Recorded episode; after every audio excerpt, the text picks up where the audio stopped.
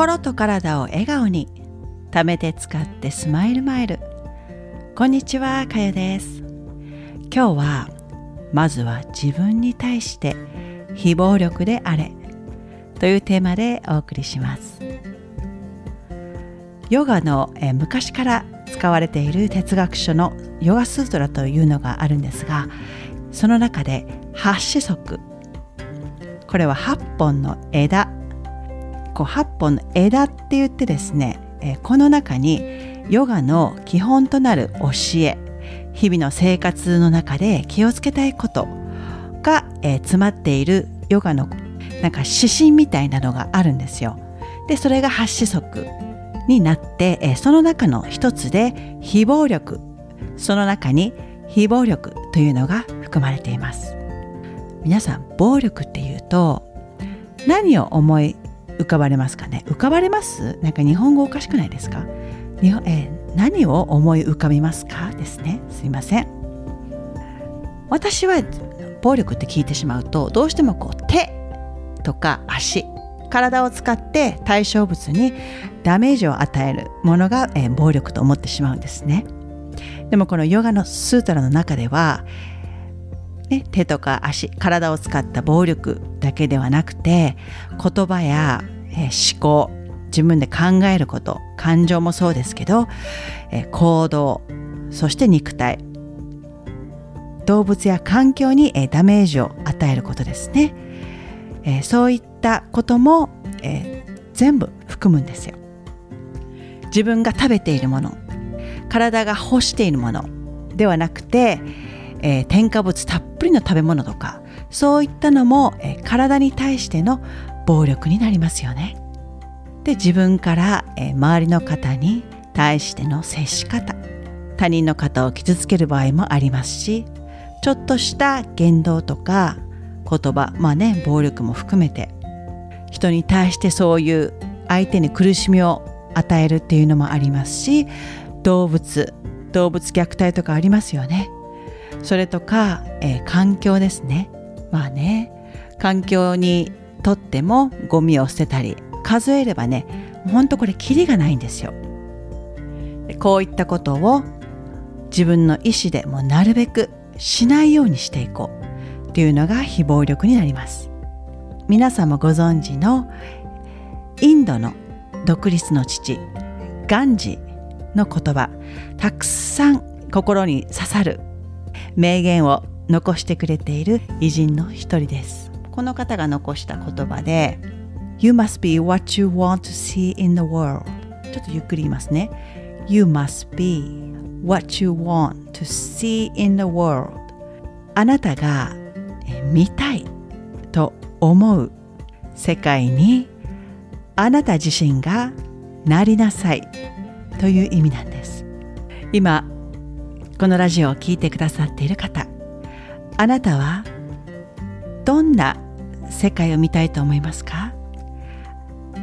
あなたが見たいと思う世界は、えー、どんな感じでしょうか？例えば親切でお互いを思いやったりカリカリせずに忍耐強くその人のペースでやらせてあげる。その間は、ね、せかすこともなくきちんと順番を待ってあげる。忍耐強くイライラせずにそして喜びにあふれ平和な世界。こういった自分が望む世界を思い浮かべてほしいんですけどこういった世界にあなた自身がなりなさいという言葉なんですよ。これ私もね、えいろいろ思ったんですが自分から、え周りに対して自分ができることを始めるよりもまずはねやはり自分自身をどう満たすか自分自身をどう扱うかが先になってくるんですね。人に対して自分から率先してたくさんこういいことをしてあげようと思ってもそれでもね、えー、自分の内面的には満足する方もいらっしゃると思うんですがほとんどの方は、えー、自分自身が満たされていないのに他の方に、えー、それ以上のことですね自分が満たしてあげたいという感情を、え、持つのはね難しくなってくると思うんですよ。自分から外に行く前に自分から内側ですね自分自身に対しての扱い方を変えていくことでまずは自分が満たされそして周りの方に与えられる準備が整うような気がするんですよ。私も息子がいるんですけど世の中のお母さんまたはねお父さん特にやっぱりお母さんが頑張ってしまうんではないかと思っていて子供に対して全てね自分の時間を犠牲にしてどんどんいろいろやってあげて子供からね冷たい態度取られたりとか自分がやっていることに対しての感謝の気持ちとかがねやはりわからないですよね子供っていうのは。自分がそのようにやってあげても自分自身が満たされていないとどこかで爆発してしまうと思うんですね。私がそうだったんですけど息子に対していろいろもう何もから何まで自分の時間体力とかそういったのも全て犠牲にしてやっていたんですけどある日やはりね、えー、爆発して大泣きしてしまいましてねキッチンで。で、えー、主人が駆け寄ってきて私に、えー、時間を与えてくれたんですかね。好きなようにしなさいと。一日中。エステね、えー、スパ。ネイルサロンに行ってもいいし自分がやりたいことを一旦家から離れて家とこの息子育児から離れて好きなようにしなさいと言ってくれた時があったんですよ。でそれで自分が満たされて家に帰りますよね。好きなことをして自分のためだけに時間を作って。そうすると心にね余裕が生まれるんですよ。なので息子に対しても優しくなれるんですね。やはり頑張りすぎてしまう前に自分自身を甘やかす。これも非暴力の一つですよ。言葉や思考ね先ほどお伝えしましたよね。なのでやはり外に向けるよりもまずは自分自身を満たしてあげること。あまり無理をせずに。皆さんも思考の暴力とかもね結構ね知らないところでやってると思うんですよ。ヨガのクラスとか行かれたりしますか？グループクラスとか。スポーツとかそういったグループクラスですね。そういう時に、えー、自分周りの人を見て自分が、えー、できないこと